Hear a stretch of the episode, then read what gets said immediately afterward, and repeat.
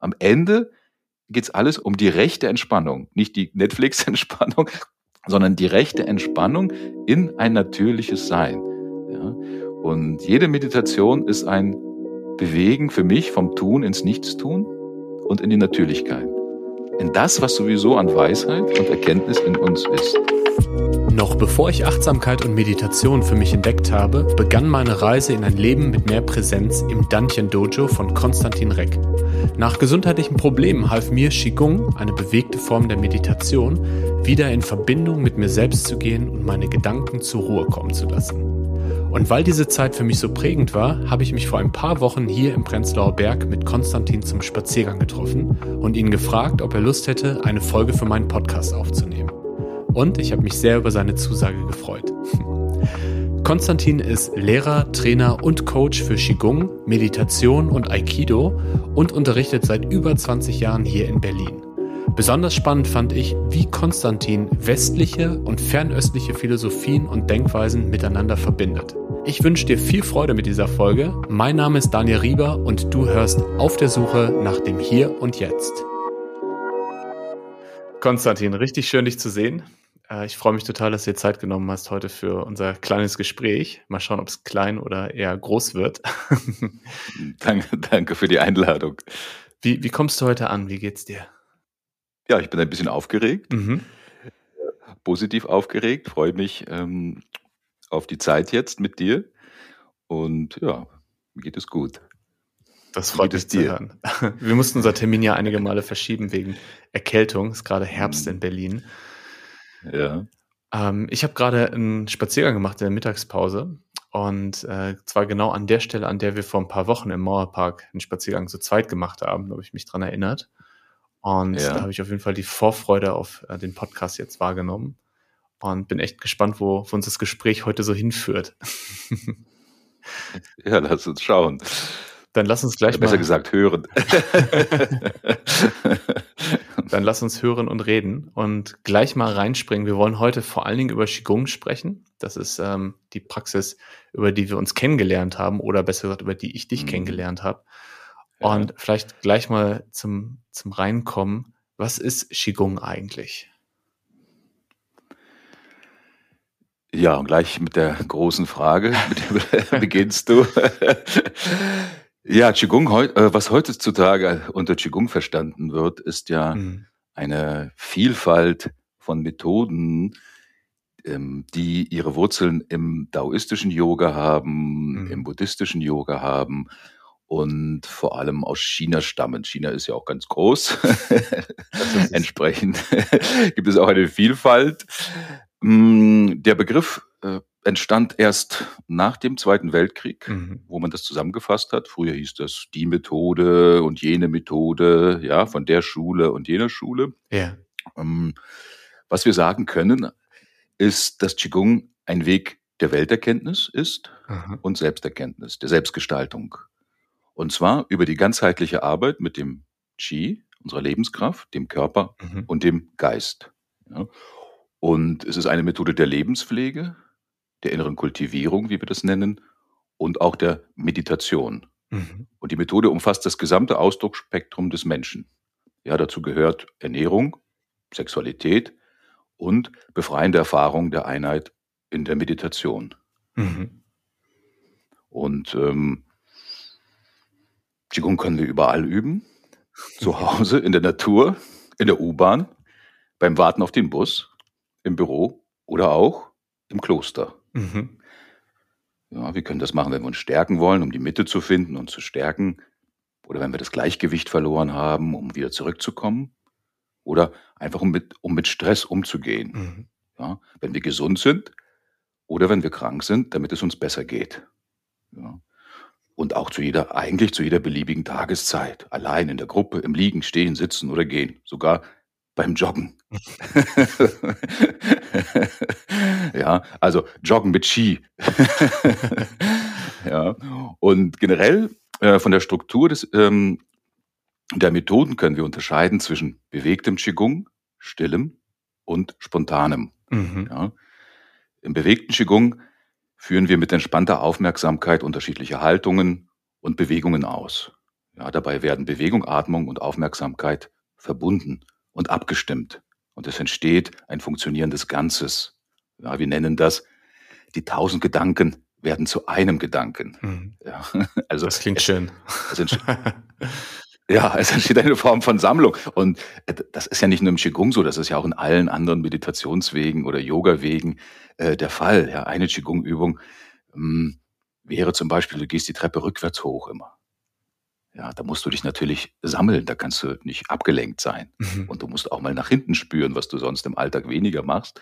Und kräftigst gleichzeitig andere Muskelketten und man sagt, das stärkt die Niere, das Gehirn. Also eine Qigong-Übung für den Alltag, wo du dich sammeln musst auf das Hier und Jetzt, deinen Körper, auf die Umgebung, koordiniert in der Umgebung, in der Situation.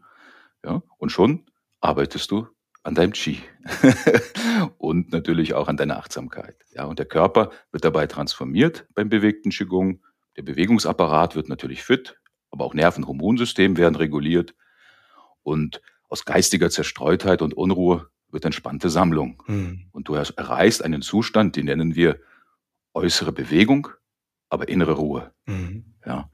Und ähm, wenn der, ich vergleiche das immer so, ähm, wenn der normale Zustand eines Menschen mit dem ungeordneten Licht einer Glühbirne vergleichbar ist, mhm. ja, dann erreichst du im Qigong mit der Zeit diesen hochsynchronisierten Zustand eines Laserstrahls. Hm. Ich weiß nicht, ob die Hörer wissen, was, was der Unterschied ist. Vielleicht haben sie in Physik gut aufgepasst in der Schule. Ja. Aber die chaotischen Photonen äh, im normalen Licht werden ja im Laserstrahl synchronisiert, mhm. dass die in alle, alle in einer Schwingung sind. Und dadurch kannst du mit der gleichen Energie eine ganz andere Wirkung erzielen. Ja, du kannst einen Piloten im Flugzeug mit einem mit einer Laserlampe blenden. Ja, das könntest du mit der Glühbirne niemals machen, weil das Licht sich eben zerstreut. Ja. Ähm, Im stillen Qigong oder was man als ruhige Meditation bezeichnen würde, sind wir äußerlich natürlich ruhig, erweitern und vertiefen aber unsere Wahrnehmung und treten in einen Zustand der Ruhe ein. Ja. Und wir bewegen das Qi mit Hilfe des Geistes in dieser Übungsphase. Mhm. Und man nennt sie äußere Ruhe, innere Bewegung. Sieht ein bisschen langweilig aus außen, aber äh, innen ist unglaublich spannend, ja. Ähm, und wir machen dabei freudvolle Erfahrungen von Energie, Licht und Verbundenheit. Ja. Und der Geist, irgendwas passiert, wir reifen da, etwas, eine Transformation. Da geht etwas vor. Hm. Äh, wir können da nicht, dann eigentlich nicht viel da erzwingen. Ja, das ist so ein Reifeprozess. Und dann ähm, als Frucht sozusagen, die dann vom Baum fällt, äh, ist der Zustand der echten Stille. Mhm. Ja, und mit der echten Stille betreten wir natürlich ein komplett neues Gebiet der Arbeit. Ja, dann ist die echte Stille die Grundlage immer mehr des Übens. Ja, und dann entdeckst du eine geistige Präsenz jenseits des Denkens und jenseits eines bedingten und getrennten Ichs. Ja, und trittst ein in die Erfahrung von innerem Frieden, Erfüllung und man könnte sagen, selbstloser Soheit. Mhm. Ja, eine verbund, ein verbundenem einfach so sein. Ja, also schwer zu beschreiben. Also da sind schon natürlich dann Erfahrungen, ähm, die nicht mehr, wo wir keine Worte mehr haben. Das muss jeder für sich dann herausfinden. Wir können das nur andeuten mhm. Ähm, und den Prozess beschreiben. Das Resultat ist, ist natürlich nicht mehr, nicht mehr, weil das Denken ist da auch nicht mehr aktiv und die Unterscheidung. Ja. Und beim spontanen Qigong was vielleicht sogar die ursprüngliche Form des Qigong war, mhm. war ja, also in seinem schamanistischen Ursprung, ja, lassen wir die äh, Energien intuitiv fließen, lassen uns von den Energien führen und vertrauen den Selbstheilungskräften. Mhm. Und dabei entstehen spontane Bewegungen ganz unterschiedlicher Art, auch geistige Erfahrungen, wie es gerade im Augenblick für uns stimmig ist.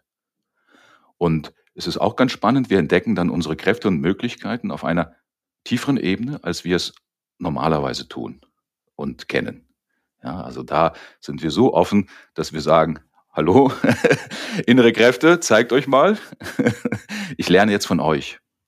Ja, ich komme nicht mit meiner vorgefassten Idee, ähm, sondern ich vertraue mich dieser Intuition in mir an, einer anderen Instanz. Ja, ähm, und dann passieren auch mal richtig äh, Sachen, die ja, mhm. über, über das, was wir sonst kennen, hinausgehen.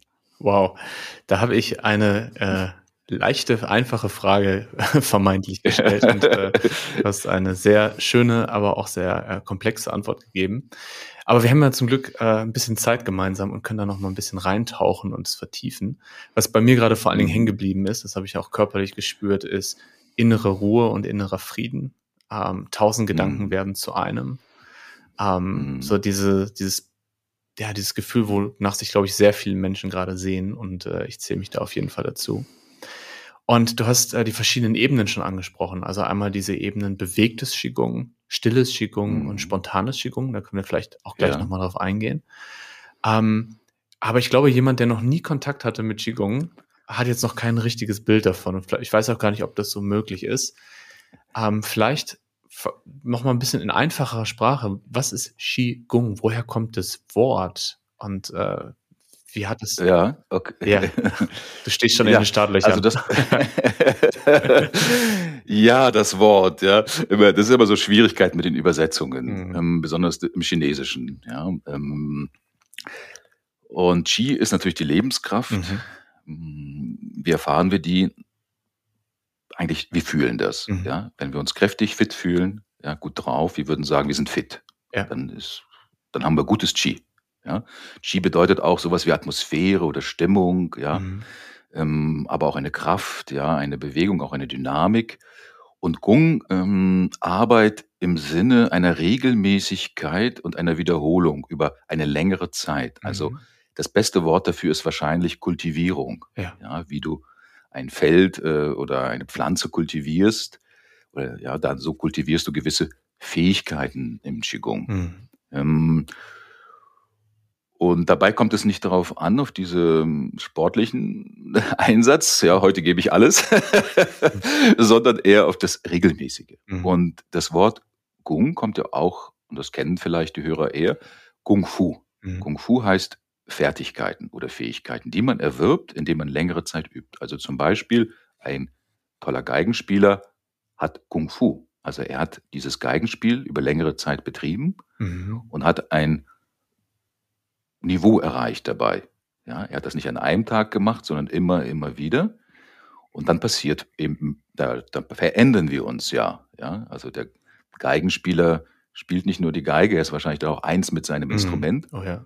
Und das, und das hören die Zuschauer. Ja. Ähm, also man hört den Unterschied dann. und das, und das meint Gung. Ja. Also wir arbeiten mit unserer Lebenskraft, mhm.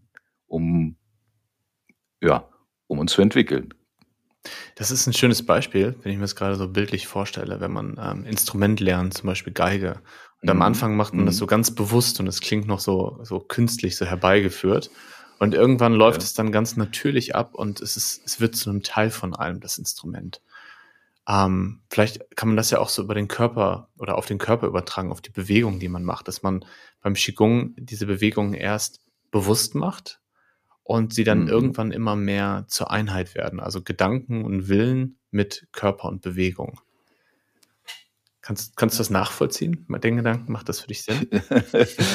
ja, auf, auf jeden Fall. Ja. Ähm, und das ist, ja, im Qigong sind diese Methoden und Erfahrungen auch gut beschrieben, mhm. ja, also gut aus, ähm, ausgeführt.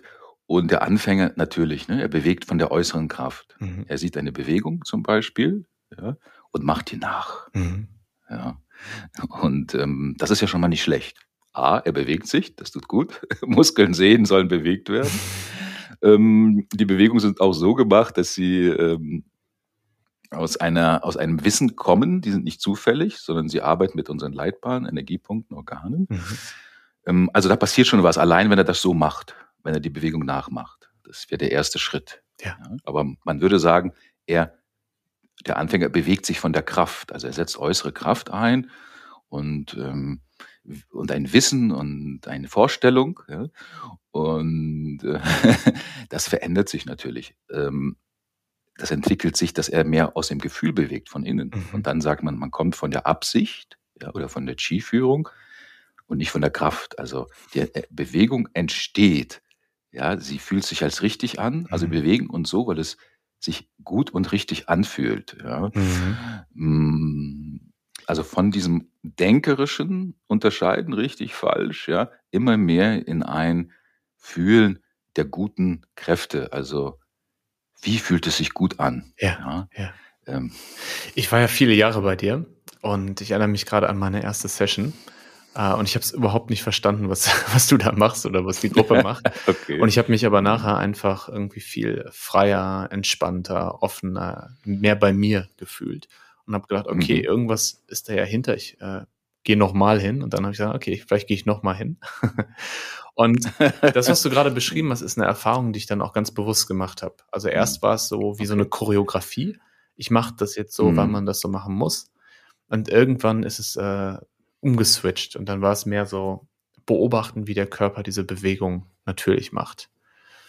Ähm, ja, das war gut. eine sehr schöne Erfahrung. Ja, das ist dann, ähm, wenn die Bewegung wie von alleine entsteht. Ne? Also ich beobachte mhm. eher die Bewegung, wie sie entsteht und mache sie weniger. Mhm. Das ist, ne, das ist so die Entwicklung. Wir, wir machen eigentlich immer weniger. Wir setzen, also im Sport zum Beispiel wollen wir immer Willen und Leistung. Ja. Mhm. Ähm, Qigong kann die Erfahrung entstehen, dass wir eigentlich viel fitter werden und leistungsfähiger, paradoxerweise, ähm, wenn wir weniger machen. Mhm. Ja. Das ist auf jeden Fall meine Sportart. sehr, sehr, schön. Wenn ich mir jetzt vorstelle, da ich, ich treffe dich im Park und du machst gerade Qigong, was ja tatsächlich mhm. auch schon mal passiert ist. Wir wohnen auch in, im selben Kiez und äh, du hast deinen dein Lieblingspark. Und ich sehe von außen, da steht jemand, äh, der steht in einer bestimmten Haltung, hat die Augen geschlossen mhm. und bewegt die Hände zum Beispiel äh, mhm. von unten nach oben und so in so, einer, so einem langsamen, mhm. Bedächtlichen Geschwindigkeit. Was mhm. passiert in dir? Was denkst du? Was fühlst du? Was, was, was für eine innere Arbeit passiert in dem Moment? Das mal so ein bisschen greifbarer oder transparenter zu machen für jemand Außenstehenden, wenn man das überhaupt kann. Man, ja, äh, man kann sich dem annähern, natürlich. Ja. ja. Ähm, also denken sollte er am besten gar nicht. ja. so, ja. Tausend einem ähm, Gedanken. Genau, oder, oder nur ein Gedanken. Er sollte bei der Übung sein, ja, und ja. die Bewegung hilft ja. Also wenn er sich äußerlich bewegt, beim bewegten Qigong, mhm. ist für viele erstmal auch zugänglicher als direkt in die stille Meditation. Das hängt natürlich vom, von der Person ab, von ihrer Vorerfahrung. Ja. Ähm, über, genau, und über die Bewegungen regen wir den Qi-Fluss an. Mhm. Und mit der Zeit wird er auch wahrnehmbar. Mhm. Ja, das heißt auch, im Qigong ist die Wahrnehmung wichtiger als die Vorstellung. Da sind wir wieder beim Machen und Erfahren. Mhm. Ja, also, vor, also wahrnehmen könnte man sagen, ist Yin mhm.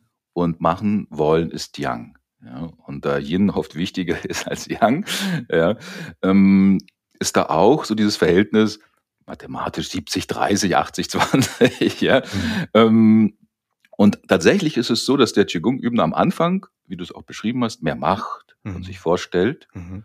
und später immer weniger. Mhm. Und ähm, da entwickeln wir uns von der Form, also von der Bewegungsform, wie die wir ausführen, in die Leerheit. Mhm. Das heißt, immer weniger tun, immer weniger vorstellen, immer mehr erfahren. Und dann entsteht die Form oder die Bewegung aus der Leerheit. Mhm. Ja, und dann sind, und dann bist du vielleicht sogar schon in einem spontanen oder improvisierten, in einem inspirierten kreativen Zustand. Das mhm. heißt, du gehst über die vorgegebene Qigong-Form hinaus, die ja nur ein Ausschnitt ist von möglichen Ausdrucksformen deines Qis, des Menschen. Ähm, und, und das ist sozusagen die, diese, diese Weiterentwicklung. Ja. Mhm. Aber erstmal, klar, ähm, tausend Gedanken zu einem. Mhm. Er kommt in die Ruhe, in die entspannte Aufmerksamkeit. Ja? Und er lenkt die Bewegung mit der Vorstellung. Mhm. Also wir nennen das Yi oder Absicht. Mhm. Ja? Und ähm, da kann er mal auf die Bewegung achten, mal ähm, kann er auf die Atmung achten, mhm. mal äh, kann er auf unterschiedliche Prinzipien achten, wie unten schwer, oben leicht. Ja? Äh, mal kann er auf Yin Yang achten. Ja? Ähm, mal auf die Achse, die, Verbind die Verbundenheit zwischen Himmel und Erde. Ja, also wenn du eine äußere Übung siehst, mhm. hat diese Übung äh, nebeneinander oder parallel unterschiedliche Übungsebenen und je nach deiner ja, Übungsebene ja. füllst du die Übung mit unterschiedlichen Inhalten. Das ist genau wie, wie ich das wahrgenommen habe. Schön, dass du das so nochmal zusammenfasst. Und ich erinnere mich gerade an eine Übung, die du mir mal gegeben hast. Und zwar mhm. beim Fahrradfahren nicht auf das Bein achten, das drückt, sondern auf das Bein, das hochgedrückt wird. Und das ist so faszinierend, das kann, äh, können die HörerInnen gerne mal ausprobieren. Das ist dann auf einmal ist viel mehr Leichtigkeit und Geschwindigkeit da, mhm. obwohl es ja genau derselbe mhm. Kraftaufwand ist. Ja, ja, das ist auch in der Kampfkunst. Also der Trick, den viele nicht wissen, ja. man achtet äh, nicht auf die aktive Hand, ja. die nach vorne geht, sondern eher auf die zurückziehende. Ah, okay. Ja, also so ähnlich wie beim Fahrradfahren wäre das, oder oft, ja, ist das eben so. Man achtet mehr auf das Yin, mhm. Ja, in dem, äh, als auf das Yang. Ja. Und ähm, das führt eher zu einem Fließen und zu einem Ausgleich von eben Tun und Wahrnehmen. Mhm. Ja. Und was Yin und Yang sind, da kommen wir gleich nochmal drauf. Das ist, glaube ich, auch nicht allen bekannt. Aber ich würde gerne noch mal mhm. kurz bei der Übung bleiben. Ich erinnere mich nämlich daran, ja. ähm, ich praktiziere auch jeden Morgen äh, Qigong.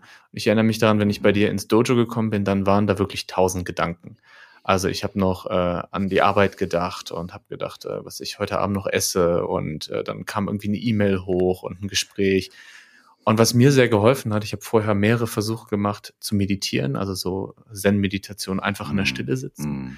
Und was mir sehr geholfen hat, war ja. dieses Objekt des Fokus. In dem Fall der Körper, der Atem, äh, die Energie. Mhm. Und habe dann gemerkt, so während der Stunde, vor allen Dingen auch bei so einem längeren Retreat, wir waren ja auch öfter schon mhm. äh, am, am See zusammen, ja, ähm, dass ja. dann wirklich die Gedanken weniger werden, so ein bisschen absinken und immer mehr Klarheit, Ruhe, äh, Durchlässigkeit da ist. Ja, wunderbar. da hat Qigong gewirkt. Also das, du, das so du, du hörst das auf jeden Fall ein, ein Fan. Du machst ja Qigong schon ziemlich lange. Ähm, 25 Jahre habe ich auf deiner Webseite gesehen. Und ja. ähm, wenn du, ich habe ja gerade aus meinen Erfahrungen gesprochen, ne? aber was, was hat sich bei dir im Leben verändert? Also nach 25 Jahren Qigong-Praxis, Wahrscheinlich kannst du das gar nicht mehr so vergleichen zu damals. Ja, Aber wenn, wenn, du mal so rauszoomst und du siehst äh, Konstantin vor 25, 30 Jahren und heute, mhm. Woran spürst du, dass du praktizierst? Und bevor Konstantin auf meine Frage antwortet, eine kurze Info für dich. Dieser Podcast macht mir große Freude, aber er ist auch viel Arbeit. Und daher würde ich mich sehr über deinen Support freuen. Du kannst mich unterstützen, indem du den Podcast bei Spotify und Co abonnierst, mir eine Bewertung hinterlässt oder ihn Bekannten empfiehlst. Wenn du Lust hast, noch tiefer in die Suche nach dem Hier und Jetzt einzusteigen, schau dir gerne mal mein Buch zum Podcast an. Mehr dazu findest du unter www.danielrieber.de oder in den Show Notes. So, jetzt aber wieder zurück ins Gespräch. Äh, wie soll ich sagen? Also ich spüre eher, wenn ich mal nicht praktiziere. Ja, ja. Also diese, diese guten Effekte ähm, werden einfach zum Teil des Lebensgefühls. Mhm. Ja, zu einem guten, heiteren, ähm, optimistischen, kraftvollen Lebensgefühl. Mhm. Ja, also zum Beispiel, ähm, wir sagen ja, bewahre dein Zentrum, Shujung, ja, oder ähm, halte, halte die Mitte. Mhm. Ja, das Zentrum, das Deinchen im Unterbauch, unsere Mitte, ist ein wichtiger Energiepunkt im Qigong. Das ist nun mal so ein Beispiel. Ja, am Anfang schaust du natürlich dahin, ja, und wirst zentrierter. Mhm. Du merkst nicht nur körperlich, sondern etwas, und so war das, kann ich mich erinnern, bei, am Anfang, als ich angefangen habe, ähm, dachte ich, wow, jetzt ist irgendwas anders. Ja, also, ähm, also dieses in sich ruhen, mhm. ja, also soll man sagen, mehr Raum, bei, ähm, bei gleichzeitiger ähm, Zentriertheit, anders reagieren, nicht mehr so getrieben, mhm. ja, also irgendwie auch auf eine positive Art äh, verwurzelt und gepuffert auch, ja, mhm. also gegen die Stressfaktoren, ja, diese Unruhe Unruhestifter aus dem Außen und Inneren natürlich. Mhm. Und das war sehr subtil, ja. Also man merkt, da ist was. Das kommt mir aus dem Unterbewusstsein, das, das finde ich, oder kam das bei mir. Das sagte, da ist was. Mhm. Das ist irgendwie bekannt und gut. Ja. Ähm, und mit der Zeit, also wenn du so zum Beispiel, zum Beispiel mit dem Zentrum übst, dann gehst du ja, sitzt in der U-Bahn, wäscht ab und bist immer am Zentrum, öffnest die Tür immer vom Zentrum. Mhm. Aber irgendwas Ir irgendwann achtest du gar nicht darauf, sondern du bist dann einfach aus der Mitte. Du musst das nicht mehr checken, mhm. sondern es hat sich so als Grundgefühl, als ein gesundes, gutes, kraftvolles Gefühl, ja, das bist du dann. Ja, wie der Geigenspieler. Äh, also er ist, er ist die Musik, ja. Ja, ähm, ja so, und ähm, dann, kann, dann merkst du eher, wenn du das verlierst, und dann hast du natürlich so innere Signalgeber, die dann auch sagen, oh, ja, jetzt äh, bist du so ein bisschen ja, raus. Ja, und dann ist es ganz schwer, da auch ähm, manchmal mittlerweile so, ich, ich, versuche meinen Schülern Fehler zu demonstrieren, also wenn man nicht zentriert ist mhm. und verbiege mich dann und sie sollen mal schubsen oder ziehen. Ja. Und ich merke, äh, sie können es trotzdem nicht, weil ich selbst in dieser verbogenen Haltung bin ich irgendwie zentriert und ich kann das gar nicht mehr ah, ja, ja, ab, ausknipsen. Verstehst du? und so ist es ein bisschen ähm, nach, nach einigen Jahren mit der, mit der Übung. Und zum Beispiel, wenn ich, also es gibt so stressige Momente, man fliegt irgendwo hin, ja, einen halben Tag, muss dann noch sitzen, mhm. irgendwo am Flughafen, dann fährt man weiter oder steigt um. Und der Zustand, also ja, der ist ja für den Körper ist das natürlich Stress. Ja. So. Und dann übe ich und dann ist das relativ schnell weg. Mhm. Ja. Und wenn ich mir, und sicher habe ich mich irgendwann auch so gefühlt als Dauerzustand, wenn ich mir vorstelle, dass Menschen diesen Zustand nicht regulieren können, nicht transformieren, sondern dort bleiben. Mhm. Das immer wieder mitnehmen und dass es in ihrem ganzen Leben wirkt. Ähm, dann finde ich das echt schade. Also dann habe ich richtig Mitgefühl. Da möchte ich gerne ja, ja. auch, ähm, äh, dass sie das mal ausprobieren, also Qigong üben, was sie da für sich machen können. Also sie können wirklich in einen viel besseren Lebenszustand kommen. Also, äh, man lernt Qigong ja auch Lebenspflege, Yang Sheng. Mhm. Es ist wirklich Pflege des Lebensglücks. Es, unser Körper, äh, äh, Freude heißt, dass Qi fließt.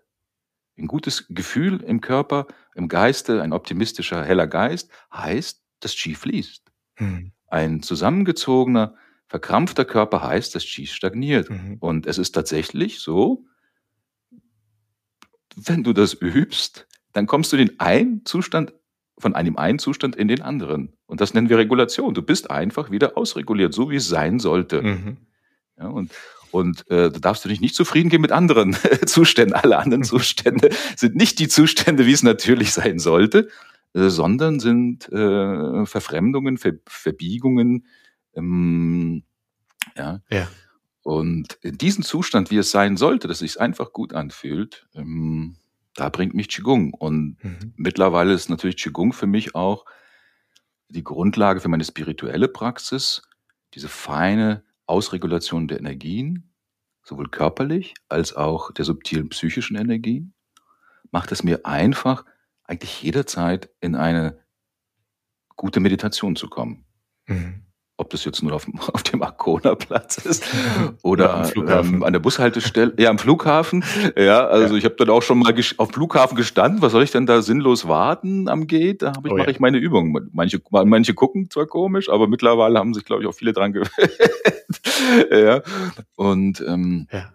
Ja, ist, das kommt mir sehr bekannt vor. Das ist ein Schatz. Vor allen Dingen das, das Beispiel, was du eben genannt hast mit dem Fliegen. Mhm. Ähm, ich äh, mhm. mache das gerade auf äh, Geschäftsreisen, dass ich mir immer so Momente nehme, ob das ist am Flughafen, wenn ich eh eine Stunde warten muss oder morgens vor der Konferenz, wo ich dann einfach ähm, entweder innere Praxis mache, die dann nach außen nicht sichtbar ist, oder halt mhm. wirklich mich bewege.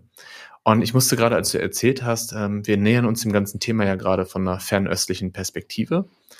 Und äh, in, der, in der westlichen Sprache sind aber auch ganz, ganz viele äh, ja, Beispiele dafür, wie viel Wahrheit da drin ist. Also zum Beispiel in der Ruhe liegt die Kraft oder aus der Mitte ja. heraus. Ja. Mhm. Und ich glaube, das kennt jeder und jede auch aus der eigenen Erfahrung. So, wenn man geerdet ist, wenn man zentriert ist, wenn man offen ist, dass diese Körperhaltung auch was mit dem Geist macht und damit, wie man mit Herausforderungen umgeht, wie, wie kreativ man ist, wie sehr man in den Fluss reinkommt, in den äh, Flow. Und ich glaube, das ist äh, so ja, man sich, man sich von beiden Seiten dem nähern kann. Und diese beiden Seiten hast du ja auch tatsächlich in dir. Ich habe nämlich in einem Podcast gehört, das wusste ich gar nicht, dass du äh, Mathe und Physik studiert hast. Stimmt das? ja, ja, genau. Also ich habe ich hab mich erst mit der westlichen Philosophie beschäftigt ja. und mit der Naturwissenschaft. Ja.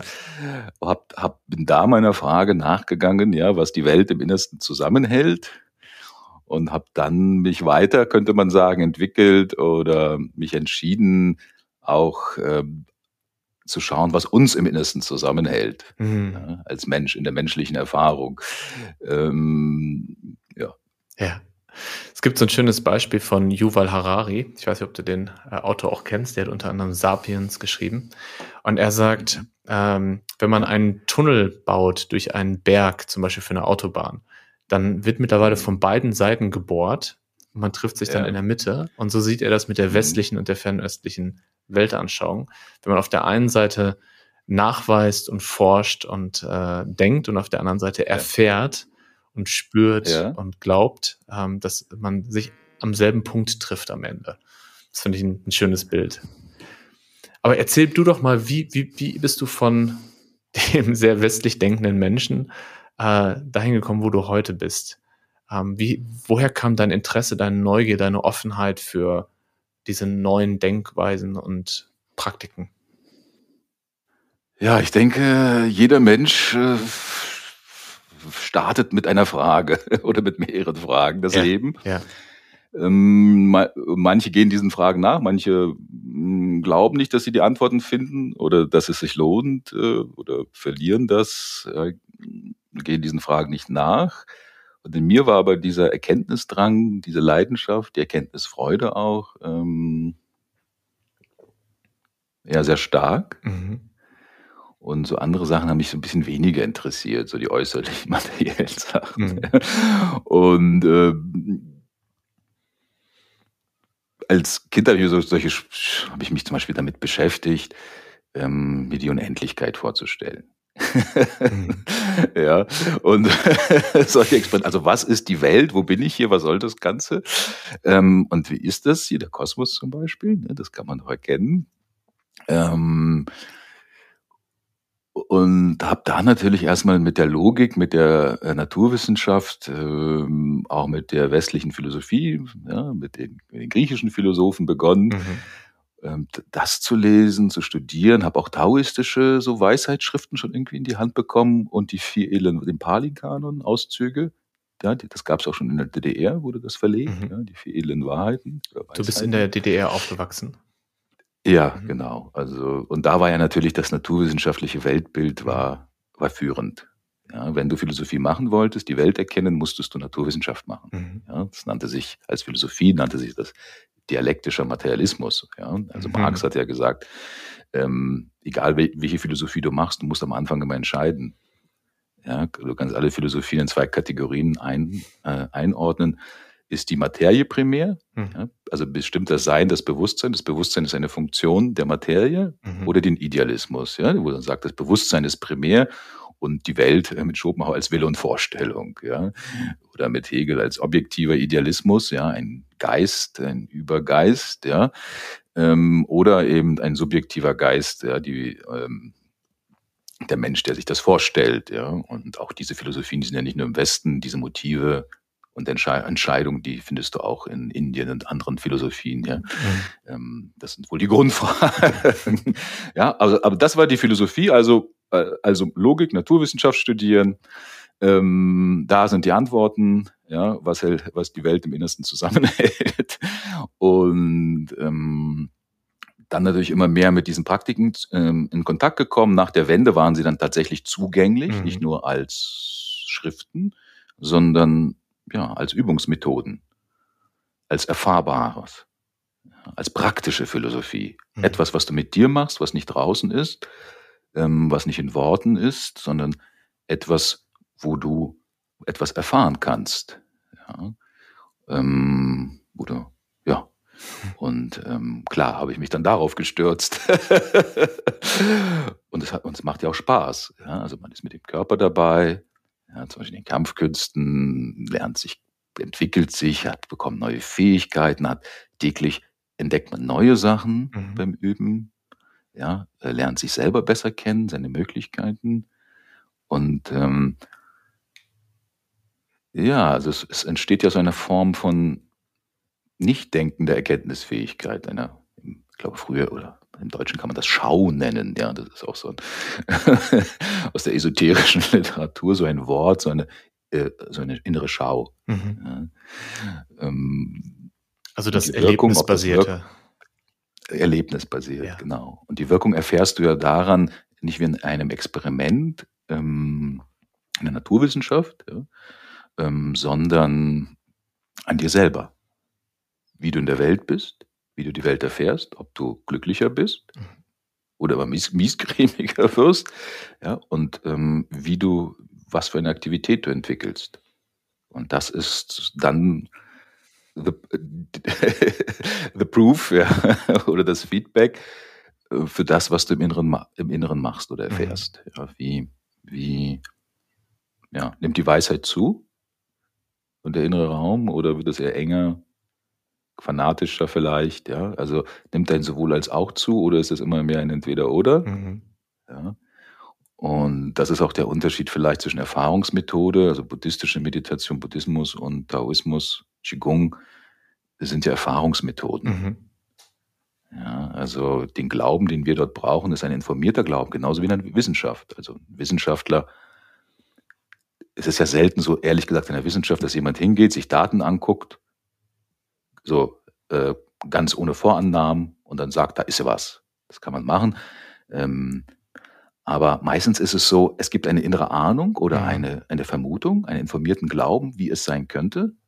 Ja? Auch in der Mathematik ist. Ne? Ich, ich, ich ahne schon, das müsste so sein und versuche das dann nachhinein zu beweisen, dass das so ist. Ja?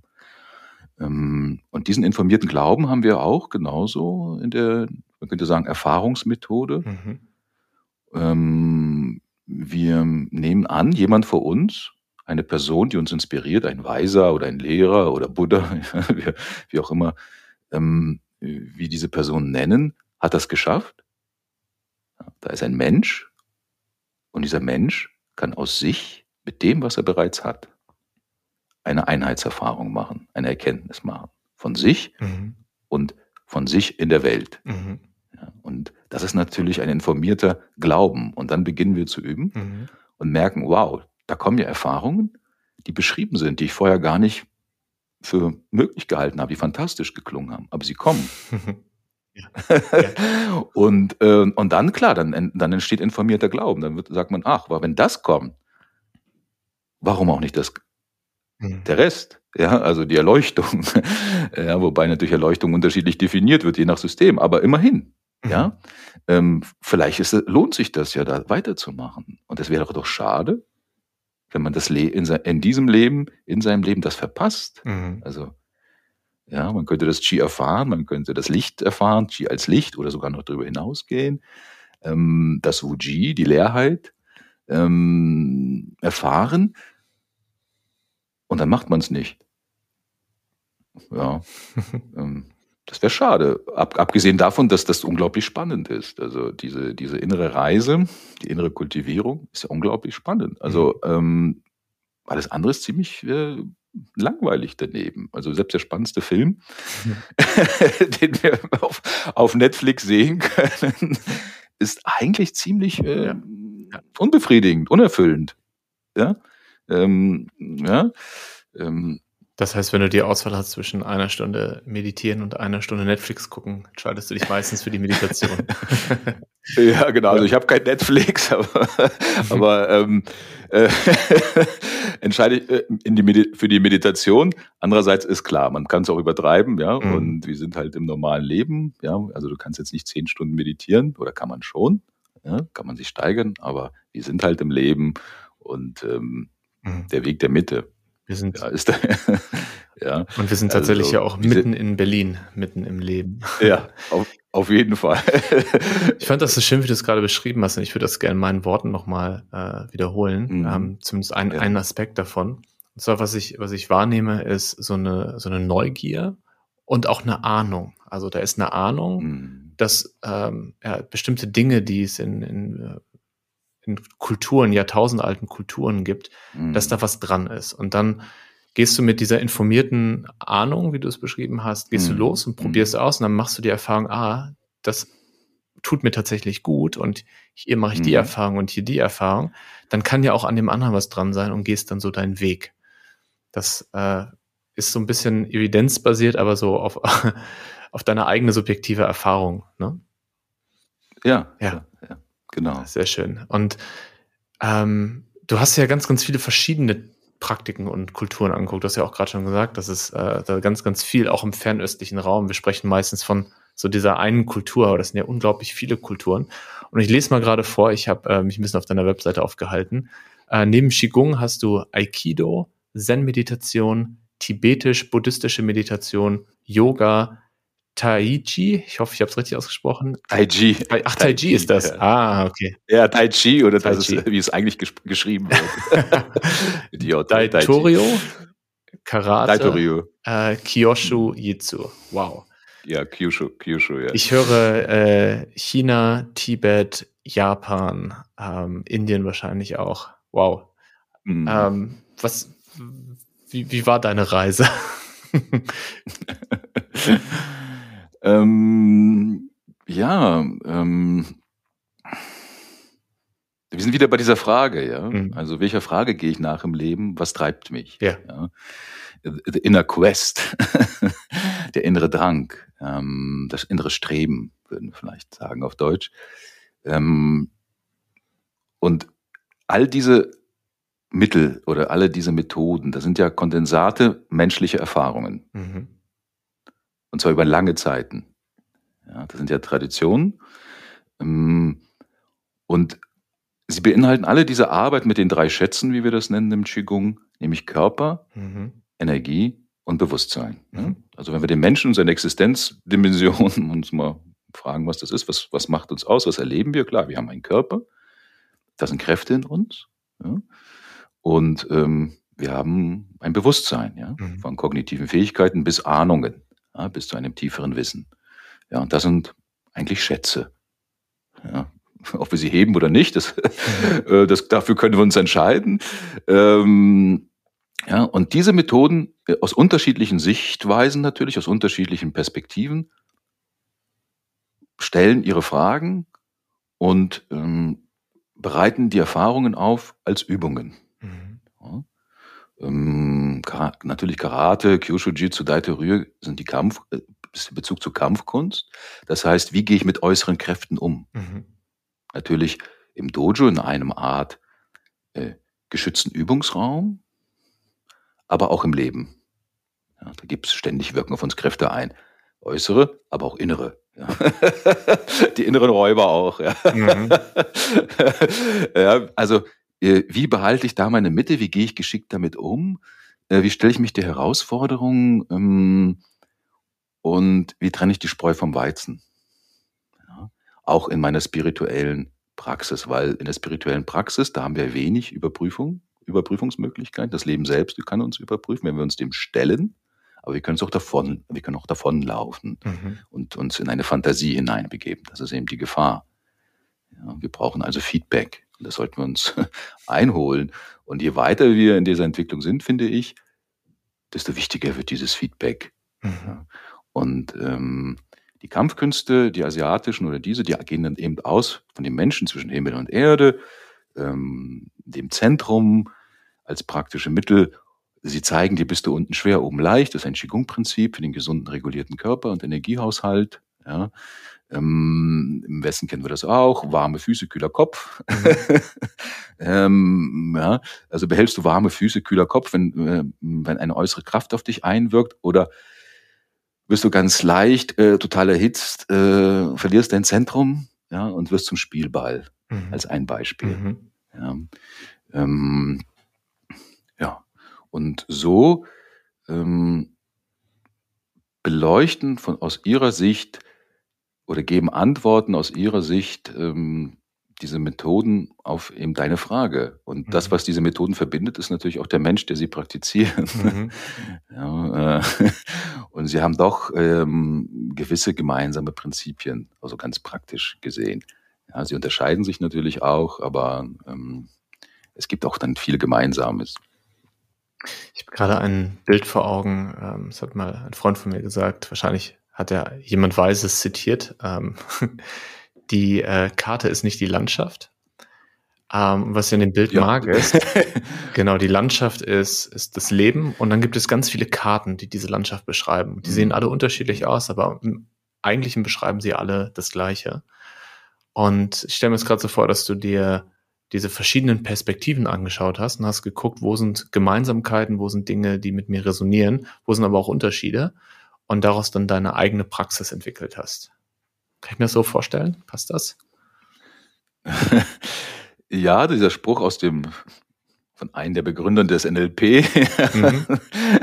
ähm, die Landkarte ist nicht die Landschaft. Ja. Äh, der trifft hier auch wunderbar zu. Ja. Ähm, am Ende zählt die Erfahrung, deine Erfahrung, die du überprüfen möchtest. Ähm, und gewisse Dinge werden deutlicher, wenn man sie aus unterschiedlichen Perspektiven mal erlebt.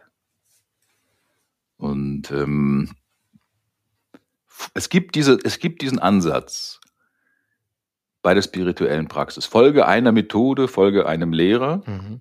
ja, aus alten Zeiten. Und tatsächlich war es so, ähm, wenn die Menschen dort mal einen Lehrer kennengelernt haben, der ein, einig kompetent war, dann war das schon ein Glücksfall. Ja? Mhm. Und dann haben sie vielleicht eine Woche mit ihm verbracht, teilweise in den alten Geschichten, und dann war der weg, der ist ja weitergezogen. Ja? Also es war nicht wie heute dieses Angebot, im Internet ist alles verfügbar. Ja. Heute haben wir das natürlich das Glück, aber auch die Herausforderung, dass das ja alles da ist. Was früher Geheimtechniken waren, mhm. Geheimmethoden, zum Beispiel die Inritsu Tumu tibetisch, ist ja heute öffentlich zugänglich. Mhm. Ähm, das Buch Der Geheimnis der goldenen Blüte, geheime taoistische Meditationsmethoden. Bitteschön. Alles da. Früher haben die Leute geweint, wenn sie das in die Hand bekommen haben. Die haben dann jahrelang bei einem Lehrer äh, den Boden gefegt ja, und Holz gehackt, äh, bis sie das mal so zu sehen bekommen haben. Ja. Oder überhaupt äh, damit in Kontakt haben. Heute ist das alles da. Ja. Und das ist natürlich eine großartige Möglichkeit, wenn du in deiner Mitte bist. Wenn du das alles ähm, um deine Frage, um deine Mitte herum einsetzen kannst, äh, ohne dich zu verlieren. Wenn du deine Mitte nicht hast, dann wird es dich mehr verwirren, verstreuen und du wirst wieder das eine noch das andere richtig machen. Ja. Äh, ich finde das spannend, was du gerade angesprochen hast mit der Verfügbarkeit von, von diesem Wissen. Ähm, ich merke das bei mir selber, dass ich hier in Berlin einfach die Möglichkeit habe, äh, jegliche Form der Praxis dieser Welt äh, irgendwo zu machen, von Schamanismus über äh, Yoga zu äh, Qigong. Und das stellt mich als sehr neugierigen Menschen immer so vor die Frage, so, was verpasse ich gerade noch? Ja, Oder ja. was könnte ich noch machen? Mhm. Und ähm, ich merke bei mir, dass es mir wahrscheinlich gut tun würde, mir eine Linie auszusuchen, eine Praxis und die dann wirklich mhm. über lange Zeit zu machen und da in die Tiefe zu gehen und stattdessen tendiere ich aber vom Charakter her immer dazu, äh, mehr in die Breite zu gehen, mir ganz viele Dinge mhm. anzugucken. Mhm. Und äh, das hat gerade sehr resoniert, als du es erzählt hast. Und gleichzeitig was für ein Geschenk, dass das so möglich ist und dass so, so diese, diese Weisheiten so verfügbar sind heute und so erlebbar. Ja. Das ist großartig. Aber eine Herausforderung äh, in der chinesischen Medizin oder im Qigong würden wir sagen, eine Herausforderung an das Holz, die Leber, die Vision hat, ja. neugierig ist und, und äh, das Feuer, das in die Breite geht. Die Begeisterung für alles, mhm. ja, für die ganze mhm. Welt. und da brauchst du natürlich eine, ähm, das Element des Metalls und der Erde, mhm. die Ruhe des Wassers, die Sortierung, die Klarheit, die Reduktion, Kristallisation des Metalls und äh, die Mitte, das in sich ruhen der Erde. Ja, was ist meine mhm. Mitte dabei? Ja, also was ist meine ähm, Hauptfrage? Ja, für mich ist, ähm, ich komme, also für mich persönlich ist das tatsächlich diese, diese Frage, was ist die Welt, was bin ich in der Welt, was soll das Ganze? Mhm. Und äh, der, die Annahme oder ähm, die, die Landkarte, die primäre Landkarte für mich ist schon äh, die Landkarte, die der Buddhismus mhm. aufzeigt. Ja, ähm, ja, das ist so meine Arbeitshypothese. Und aus der heraus ähm, arbeite ich eben auch mit den anderen Methoden. Teilweise, weil sie einfach Spaß machen. Also Kampfkunst, Aikido macht ja einfach Spaß. Mhm. Ja.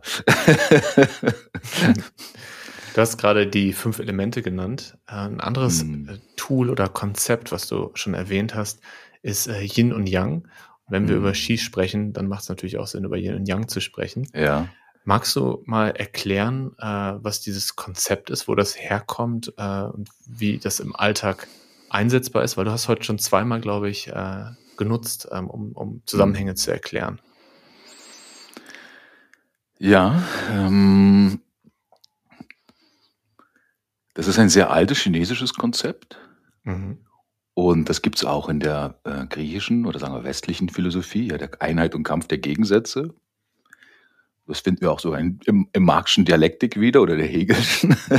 Mhm. Im Westen gibt es das auch, wo es teilweise auch übernommen wurde aus, aus China. Also schon Leibniz hat das I Ching gekannt und hat seine Arbeiten davon inspirieren lassen. Man erkennt das. Mhm. Ähm, wenn wir die Welt betrachten, ja, also nimm ein Haus und so ist auch dieses Zeichen für Yin und ne, für Tai Chi zum Beispiel die Einheit von Yin und Yang. Äh, dann gibt es da immer eine beleuchtete Seite, wenn die Sonne scheint, und eine Schatten, Licht und Schatten. Mhm. Ähm, das ist eine Erfahrung. Mhm. Heiß und kalt, voll oder leer. Ja, und wenn wir an die Welt herantreten und wollen sie modellieren, also ganz auch naturwissenschaftlich im Ansatz. Was sehen wir da? Das ist so das erste abstrakte, auch mal ganz mhm. mathematische. Äh, so Polaritäten. Ja, Nordpol, wir sehen Polaritäten. Südpol, plus minus. Ja, wir sehen, wir, ja und auch das, auch das Denken ist ja voller Polaritäten. Wenn wir zum Beispiel, ja. äh, wie fängt das Denken an? Das Logische. Mhm. Ja, das fängt einfach an. Zieh eine Linie auf einem weißen Blatt Papier, da kannst du noch nicht denken. Zieh eine Linie Und dann unterscheide zwischen links und rechts. Richtig, falsch. Ja. Annehmen, ablehnen. Ja. So, das ist das. und ähm, mit dieser Sortierung geh aus deiner Höhle, aus deiner Angst als Urmensch und schaff dir Sicherheit, indem du die Welt erkennst und so eine Art Abbildung, Kontrolle darüber bekommst. Mhm. Ja, das ist Tag und Nacht. Sonne, Mond. Also das sind so Grunderfahrungen. Ähm, nun ist natürlich die Frage, äh, ist Yin und Yang nur ein Ausdruck einer Einheit, die wir nicht in der Lage sind, als Ganzes zu erkennen? Und uns, unsere subjektive Sicht darauf ist immer dual, zweigeteilt. Mhm. Ja? Ist das unser Subjekt? Ist das, sind das also äh, ein Unvermögen unseres, unseres Erkenntnisprozesses? Oder sind das tatsächlich objektive Kräfte? Ja, das können wir uns mal fragen. Aber das sind natürlich, ich glaube, da hm. brauchen wir einen ganzen eigenen Podcast. ähm, wie, äh, genau. Aber da kommt das her. Also es ist nichts Ungewöhnliches. Also ja. es ist nicht nur in China irgendwas entstanden. Äh, das gibt's überall. Ja. ja. Ähm, das nur haben die Chinesen bei der Landkarte und bei der Landkarte. Und Chinesen haben das sehr ernst ja. genommen mhm. und haben daraus darauf eine Erfahrungswissenschaft gegründet. Mhm. Ja. Und, ähm, und Yin und Yang sind dann eben nicht nur ähm, und das ist das Schöne eigentlich an der chinesischen taoistischen Philosophie, sie ist immer dynamisch. Ja? Mhm. Also Yin und Yang sind nicht so Einordnungen wie Labels, also das eine ist schwarz, das eine ist weiß, der eine Schubkasten, der andere Schubkasten. Statisch, ja, mhm. rein begrifflich. Sondern das ist, das ist eine Abbildung eines Prozesses. Mhm. Ja? Und Yin und Yang bilden eine Einheit, eine polare Komplementarität. Sie sind von, mhm abhängig voneinander und sind natürlich auch nur relativ zueinander überhaupt zu definieren. Also was ist hoch, was ist tief? Das kannst du nur relativ zueinander sagen. Etwas ist höher, etwas ist tiefer. ja. Mhm. Und das ist, und das steckt da drin. Das sind keine absoluten Setzungen. Das muss man beachten. Also da, das ist schon sehr modern. Das ist eigentlich moderne Physik. Ja. Ähm, dann gehört dazu, dass eigentlich nichts gänzlich Yang oder Yin ist. Mhm. Sondern Yang enthält den Keim für Yin und umgekehrt. Das siehst du auch an, diesem, an dieser Monade, dem Tai-Chi-Zeichen. Das sind ja mhm. die zwei Yin-Yang-Fische. Ja, Schwarz-Weiß, die miteinander spielen. So, ja, genau, so wie Yin-Yang miteinander spielen. Und in der weiße Punkt im Auge des einen Fisches und der schwarze äh, in dem anderen. Ja, mhm. Im weißen Fisch der schwarze Punkt.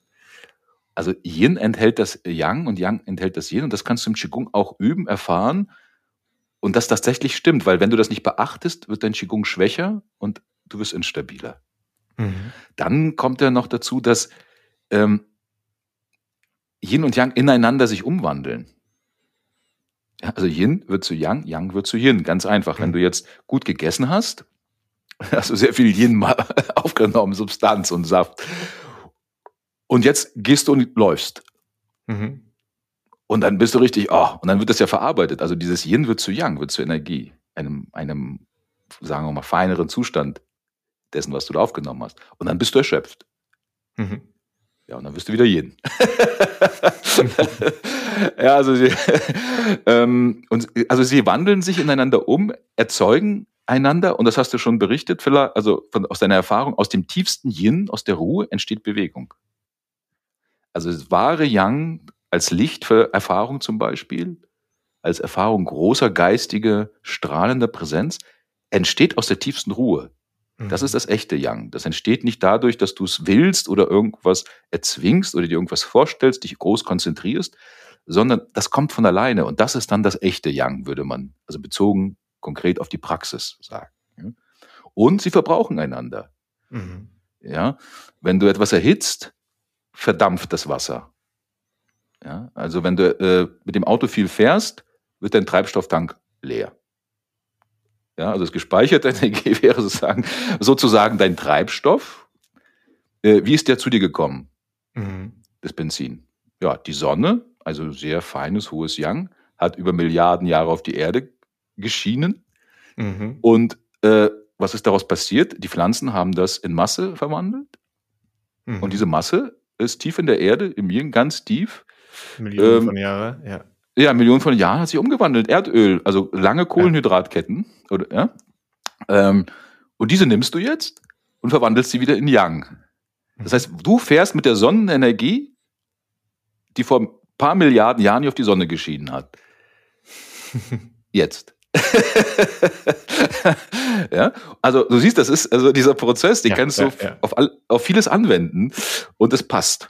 Und das Schöne ist, ähm, ganz praktisch auf deine, ähm, auf dein Qigong, auf deine Meditation und wirst sehen, wie viel wirksamer ähm, das ist und oft dir einen Kompass bietet, wie du korrekt vorzugehen hast.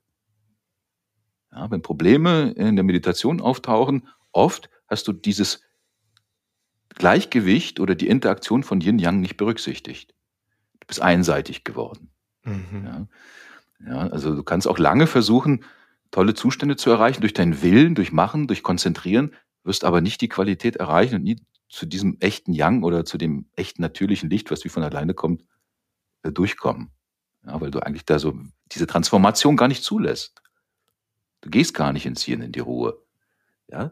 Und da sind wir wieder bei echter Stille und natürlich bei der, sagen wir mal, gemachten Stille der einfachen Konzentration und der echten Stille der tiefen Transformation.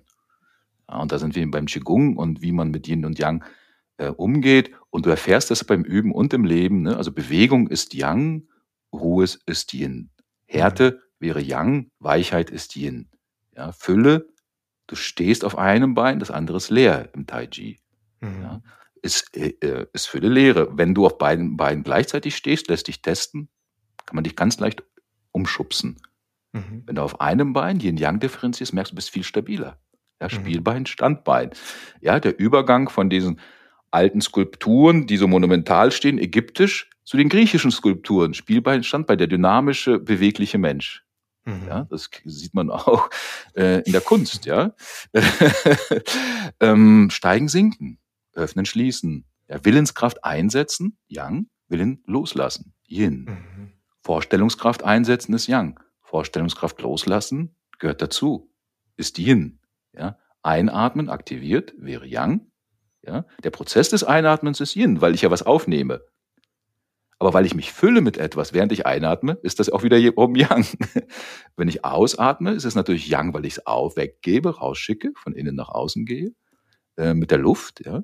Aber andererseits gebe ich auch was weg und werde leerer oder sammle etwas und das ist Yin. Und so siehst du, das kann man noch gar nicht immer so eindeutig sagen. Deswegen gibt es die mhm. acht Trigramme. Also Und dann die Hexagramme, das ist hochmathematisch, ja, diese Anteile von Yin und Yang. Und die Chinesen haben versucht, ihre mhm. Welt zu beschreiben, also Imaging ist zum Beispiel, in diesen energetischen Anteilen, also alle Erscheinungen, klar. Mhm. Und bis, bis sechs Striche oder Yin-Yang-Anteile kann man das noch machen.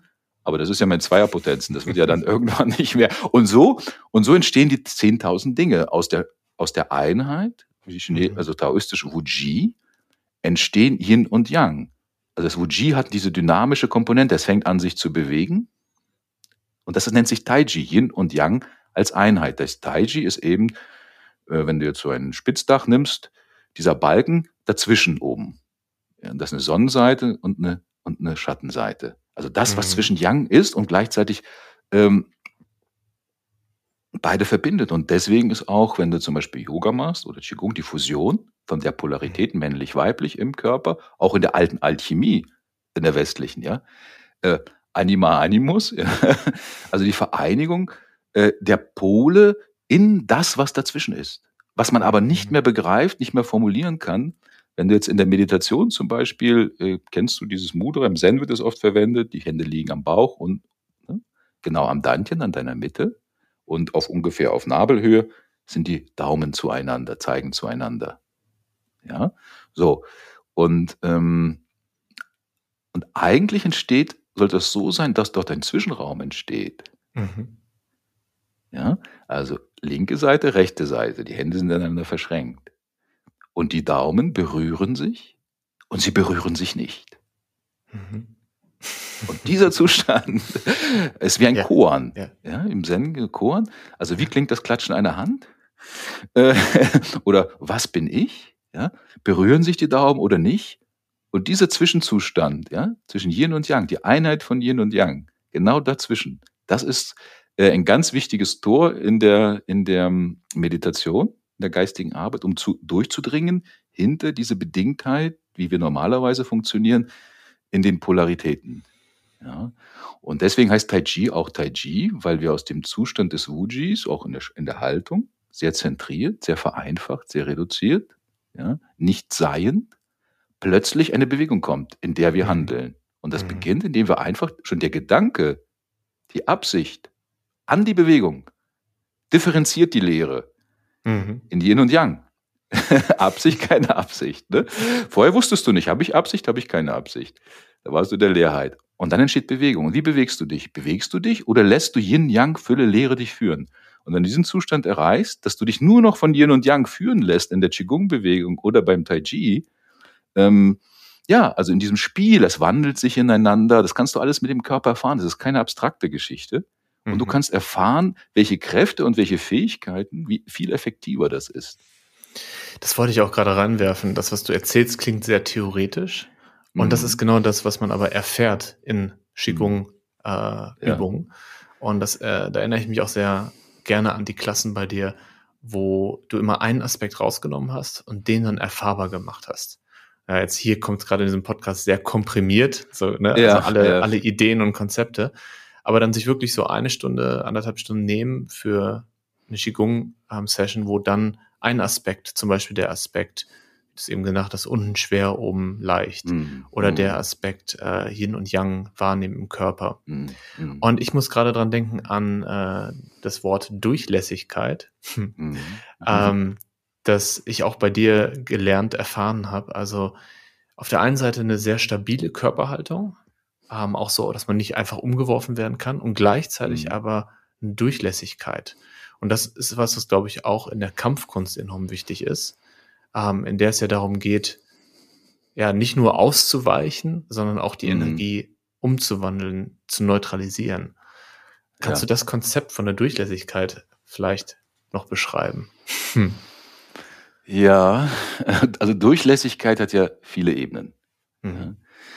Und ähm, man könnte ja sagen, es ist ja so eine Hyperweichheit, die alles mhm. mit sich machen lässt. Ähm, das ist es natürlich nicht, weil dann könnten wir keine Kampfkunst und auch nicht im Leben stehen. Ja, also wir würden dann unsere Integrität verlieren, ja, ähm, die wir als Menschen nun mal brauchen. Ja, wir sind nun mal eine Form in der Welt und diese braucht eine, eine Integrität, braucht eine Mitte. Ähm, und wir benutzen eher das Wort Sung. Das ist so ein Begriff mhm. Entspannung. Und das wurde am Anfang, äh, als das Qigong hier aufgenommen wurde, im Westen ein bisschen falsch interpretiert als Entspannung. Mhm. Ja. Aber, aber Sung ist nicht die Entspannung, ich falle auf mein Sofa. Ja, die ähm, Netflix ja die Netflix-Entspannung und schalte ab. Sondern ähm, es ist ein, eine Ruhe, in der sich alle Funktionen im Gleichgewicht mhm. befinden, das Entstehen von Qi, das Auftauchen von Qi im Inneren gefördert wird. Es ist eine Offenheit. Ähm, ein Lösen. Man könnte das mit einer Blume vergleichen. Mhm. Ja, eine Blume, die geöffnet ist, ist die nun entspannt? Ist die nun durchlässig oder nicht? Ja? Also sie ist ja nicht eine verwelkte Blüte, die ist dann richtig entspannt wahrscheinlich. Ja? Ähm, ja, also so, du bist geöffnet und geweitet. Mhm. Ähm, und diese Weitung schafft Durchlässigkeit und auch Wahrnehmungsvermögen. Wenn du zum Beispiel einfach deine Hand nimmst und eine Faust ballst, wie viel kannst du da fühlen? Nicht mehr viel, wahrscheinlich. Mhm. Ja, vielleicht willst du das auch gar nicht. Du hast dein Gefühl abgeschaltet. Vielleicht hast du deinen Körper zusammengeballt aus Angst oder Wut und du willst ja nichts reinlassen. Mhm. Ja, und das macht dich enger. Ja, das macht dich kleiner. Und so ist der Mensch, je mehr das Leben auf ihn drückt, mit Emotionen, Einflüssen, wenn er dagegen nichts unternimmt, wird er immer, hat die Tendenz, kleiner und enger zu werden. Mhm. Viele können ihre inneren Räume, auch die Körperräume, gar nicht öffnen. Und Durchlässigkeit Zungen heißt das zu öffnen nach allen Richtungen, aus allen Körperbereichen und einen inneren ähm, Erfahrungsraum im Körper zu schaffen. Also der Körper ist dann, das Innere kann wie ein Raum werden und die Grenze zwischen Außenraum und Innenraum, die kann sogar so verschwimmen. Und in diesem Raum, in diesem Raum kannst du halt Energien bewegen, du kannst sie fühlen, da ist viel Gefühl, da ist viel Bewusstsein. Ja? Also dein geistiger Raum und dieser Wahrnehmungsraum, ähm, die sind dann ja eins. Ja? Und das ist die Form von Entspannung, wo du sehr wach bist, viel mehr wahrnehmen kannst und natürlich gemäß den Anforderungen ähm, deine Haltung, innere, äußere Haltung bewahrst und man, du kannst dich fragen, in was entspannst du dich? Also mhm. wenn wir stehen als Körper, wir sind durchlässig, aber wir sind ja entspannt, wir haben ja eine Struktur, die Knochen halten uns ja. Mhm. Oder ist das ein Energiedruck, ein Energieraum in der nächsten Stufe, das uns hält, vielleicht wie ein Energieskelett? Das kann man auch erfahren. Oder in was entspannst du dich noch? Entspannst du dich in die Leerheit? Mhm. Ja, in der Meditation. Letztendlich jede Meditation, all diese Methoden, ähm, die wir vorhin gespannt sind, einfach nur, ähm, da geht Form der Entspannung, mhm. der Natürlichkeit. Ja? Am Ende ist alles, geht's alles um diese, um die, um die rechte Entspannung. Nicht die Netflix-Entspannung, mhm. sondern die rechte Entspannung in ein natürliches Sein. Ja? Mhm. Und jede Meditation ist ein Bewegen für mich vom Tun ins Nichtstun und in die Natürlichkeit. Ja? Mhm. In, die, in, die, in das, was sowieso an Weisheit und Erkenntnis in uns ist. Ja? Und das ist eben auch dieser, vom Machen ins Nichtmachen, der taoistische Weg, oder auch, wenn eine Buddhist, fortgeschrittene buddhistische Meditation ist genau das Gleiche. Also worin entspannst du dich? Ja, entspannst du dich in die Erkenntnis, in die Freude? Ja. Und was entspannst du? Du entspannst deine Verfremdungen, deine Einengungen, ähm, dein, deine, deine, die, die Spuren, deine Traumata, die Spuren des Schmerzes, die eingebrannt sind oder festgehalten werden. Du hältst das ja fest. Ja, also das Traumata im Körper bleiben ist natürlich, oder als Körper, im, sich schon im Körper manifestieren, ist natürlich ein Zustand, dass wir auch daran festhalten. Ja, also dieses Entspannen ist eben auch eine Kunst. Das ist eine Methode, ja. Mhm. Ähm, ähm, das ist gar nicht so einfach, wie das so klingt, ja. Äh, weil vieles in uns hält fest. Mhm. Und äh, das größte Festhalten ist natürlich an einer Identität. Ich halte an gewissen Sachen fest, weil ich daraus Sicherheit und Identität bekomme. Und das mhm. wäre die falsche Mitte. Also mhm. die falsche Mitte wäre, das ist meine Mitte, das ist mein Style, das ist meine Musik. Oder äh, dann geht es ja weiter, das ist äh, Anhaftung. Meine Nation, ja, Anhaftung, meine Nation. Und dann schon sind ja. wir schon im, im, Krieg, ja. Und dann äh, geht das los, ja. Das sind letztendlich sind das ähm, ja, das ist, äh, sind Verspannungen, könnte man sagen. ähm, das sind Künstlichkeiten, die deine wahre, äh, dein wahres Potenzial, deine wahre Natur, ähm, die jenseits davon ist, verdecken und dich davon ablenken. Mhm. Ja. Und ja. Also ist, letztendlich geht es nur um Entspannung, aber um die richtige Entspannung. Lass uns mal das Konzept, was du gerade beschrieben hast, oder mhm. die Ideen, die, du, die wir heute besprochen haben, in eine konkrete Anwendungssituation bringen. Ja. Und zwar äh, erleben wir alle, du ja auch, äh, gerade Zeiten, äh, die herausfordernd sind. Zeiten mhm. der Veränderungen, Zeiten ähm, von äh, Krieg über Wirtschaftskrise, über Pandemie, über ähm, Unsicherheiten. Und ohne jetzt auf diese ganzen Themen einzeln eingehen zu wollen, mhm. aber mhm. Wie kann mir Qigong, wie kann mir diese Praxis, die wir heute beschrieben haben, helfen, mit Unsicherheit umzugehen, mit Veränderungen umzugehen, mit dieser, diesem Gefühl, was, was gerade alle teilen? Mhm. Vielleicht eine Gegenfrage. Mhm. Ähm, wann gibt es Zeiten ohne Veränderung und ohne sich Unsicherheit? Eine sehr schöne Gegenfrage, ja. Hast du, hast gerade Qigong praktiziert und äh, durchlässig die Frage wieder zurückgebracht. Ja, also ähm, ja. lass uns mal darüber nachdenken. Ne? Was sind Absolut. die Bedingungen, äh, bevor wir dann zum Konkreten kommen? Ähm, mal das Feld abstecken. Ne? Und ähm, Veränderung und Unsicherheit gehören ja irgendwie zu den Bedingungen menschlicher Existenz. Ja? So. Ähm, und solange wir nicht verstehen, wie die Dinge sind, was wir sind, ähm, bleibt das nicht aus. Ja? Und wir können uns entweder zu einem Glauben flüchten und dort sozusagen eine Antwort finden im Glauben, ja, mhm. die uns einen Kompass bietet, eine Orientierung, oder wir können eben auf unseren Erkenntnisprozess, was ein bisschen anstrengender ist, finde ich, äh, vertrauen und uns bemühen, ja, und sagen, okay, mhm. ich muss, ich muss was tun. Ja, und natürlich äh, diese Unerfülltheit, diese Unsicherheit, im Buddhismus wird das als Dukkha oder etwas ungünstig über, übersetzt als Leiden mhm. bezeichnet. Ne? Also was du beschreibst, ist ja ein leid, leidvoller Vorgang. Ja, also wie ich die Welt kenne, in der ich mich eingerichtet habe, sicher, harmonisch, mit wenig Aufwand, ähm, mhm. die, die ist ja, die, die ist so nicht mehr da. Ja. ja. Und, und natürlich ist sie immer nur lokal da. Also wir hatten hier sehr gute Zeit, Jahre hier in Deutschland. Ja, aber in anderen Teilen der Welt äh, äh, ist die Krise nicht neu. Ja, mhm. da ist vielleicht die Krise der permanente Zustand. Ja, das dürfen wir nicht vergessen. Ja. Ähm, und gleichzeitig, klar, im Leben gibt es ja viel Freude und Lebensfreude. Ja, und Qigong fördert das auch. Ne? und deswegen leben wir ja. ja. Sonst würden wir ja alle gar nicht leben wollen, wenn es diese Freude nicht gibt. Ja. Natürlich, äh, andererseits ist aber auch diese, diese Art von Freude ist nicht die über alles hinausgehende unbedingte Freude der Erleuchtung, sondern es ist eine bedingte Freude und deswegen eigentlich auch leidhaft. Mal ist sie da, mal ist sie nicht da und vom, von der Intensität ist sie eher ein bisschen fade im Vergleich, wenn du das andere mal kennengelernt hast. Ne? Und Ski ist ja Lebenskraft, ist Lebensfreude. Ja? Und unser Erkenntnisstreben, diese Ahnung, die, über die du vielleicht schon gesprochen hast, ist, in uns ist ja auch die Ahnung, dass höchste Wahrheit, höchste Erkenntnis auch höchste Freude bedeutet.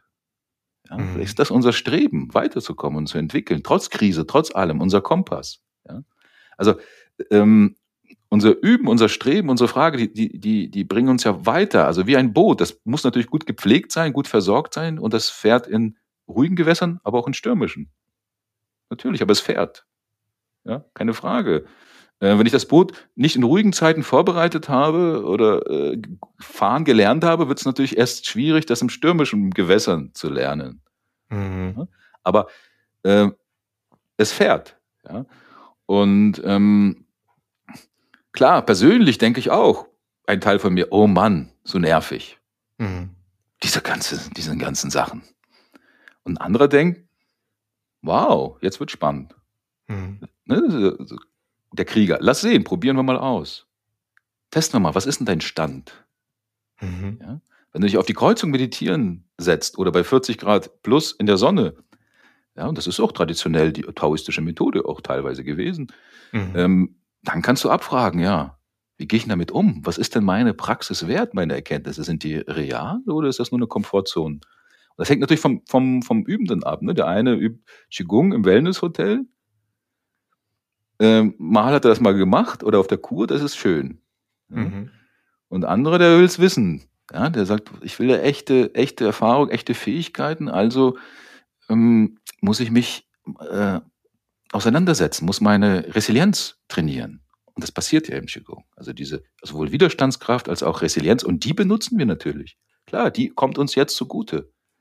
Ja, und deswegen besser anfangen, jetzt anfangen zu üben ähm, und nicht erst, wenn die Krankheit, wenn die Not, wenn die Schwierigkeiten da sind. Und dann bekommt man auch, äh, äh, sieht man das gelassen. Also was ich erfahre, ist eine gewisse Gelassenheit.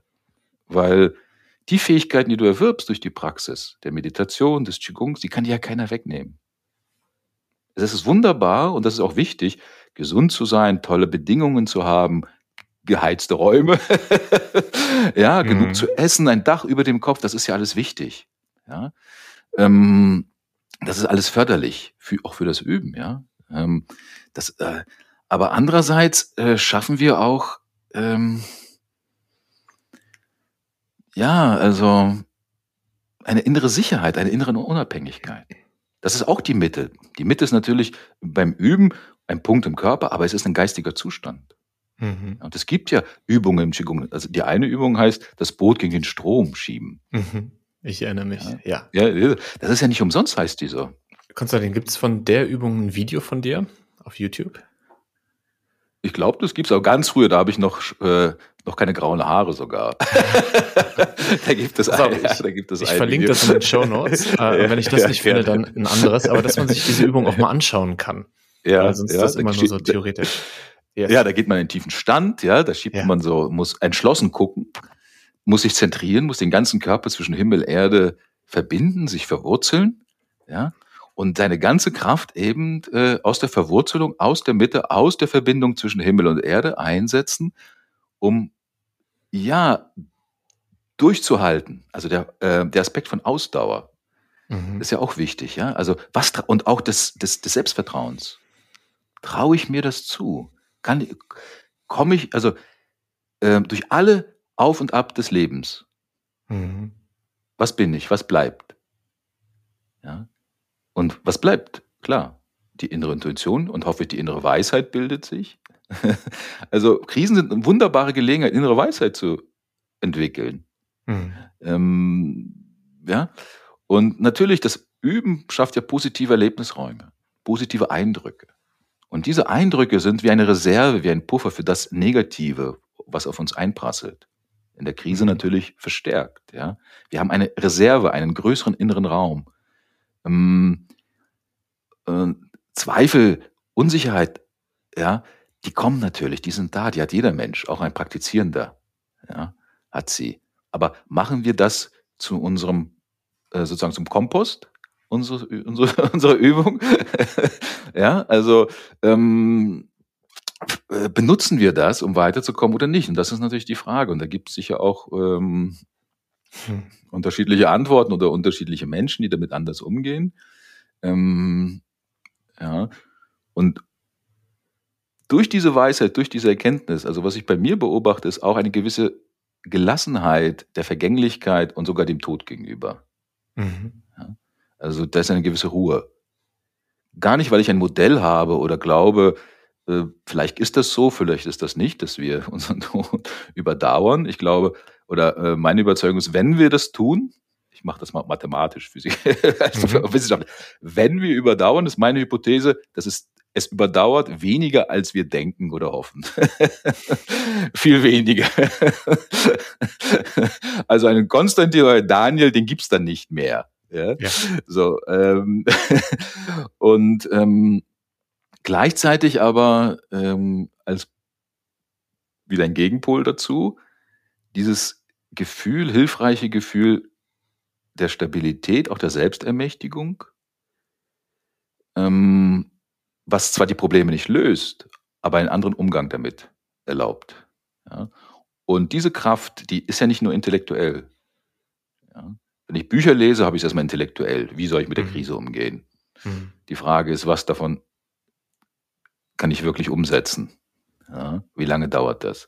Nein, also dieses Empfinden von Zentrum, hm, von Verwurzelung, von hm. innerer Ruhe, äh, das ist dann drinne im Körper. Das sind hm. Kung Fu, also Fähigkeiten, die du, die du erwirbst durch das Üben, durch das Kung. Und die sind eins irgendwie, mit dem Instrument. Ja, eins mit dem. Und das ist und das ist irgendwie hm. da. Ja, also das ja. und und das bewahrt dich vor der Panik, vor der Angst, vor der Erstarrung, in der ja viele Menschen dann reingehen oder und das Schlimme, also Angst, Erstarrung sind ja so instinktive, natürliche Prozesse. Mhm. Und die sind ja okay, weil in der Natur, wenn irgendwo ein Raubtier angreift, dann ist es auch wieder vorbei. Entweder sind wir gegessen oder ist es vorbei. Wir leben weiter, ist es vorbei auf jeden Fall. Das Problem in der Krise jetzt ist ja, dass es ja andauert. Und dass es so unterschwellig ist. Und die große Gefahr ist, dass es uns in einen Dauerzustand versetzt, der nicht gut mhm. ist. Mhm. Und wir kriegen das nicht mit. Wir sind wie der bekannte Frosch, der langsam gekocht wird. Mhm. Ja, kennst du die Geschichte? Der die Frosch, der, ich, ja ja, äh, den man ins Wasser, ins heiße Wasser gleich, der springt ja raus. Aber den man langsam kocht, der springt nicht raus, der, der, der kocht dann halt. Ja?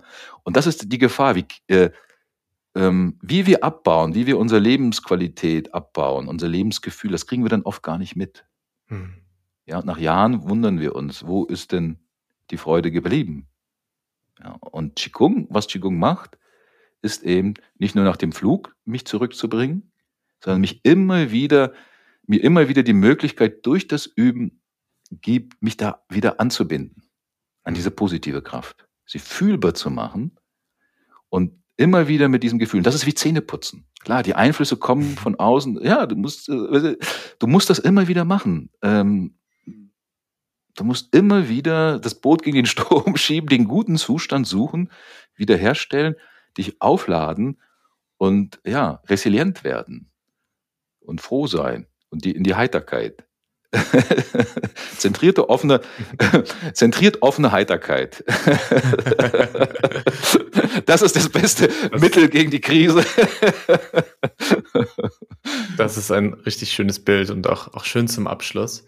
Mhm. Und ich musste eben, als du erzählt hast, ähm, man praktiziert entweder im Dojo, was ein geschützter Raum ist, oder man praktiziert im Leben, zum Beispiel auf einer Kreuzung, mhm. ähm, habe ich mich erinnert an das Fotoshooting für mein Cover von diesem Podcast ja, von meinem ja. Buch, ähm, wo ich tatsächlich Qigong praktiziert habe. Ähm, und ich stand für dieses Fotoshooting drei Tage jeweils zwei bis drei Stunden da.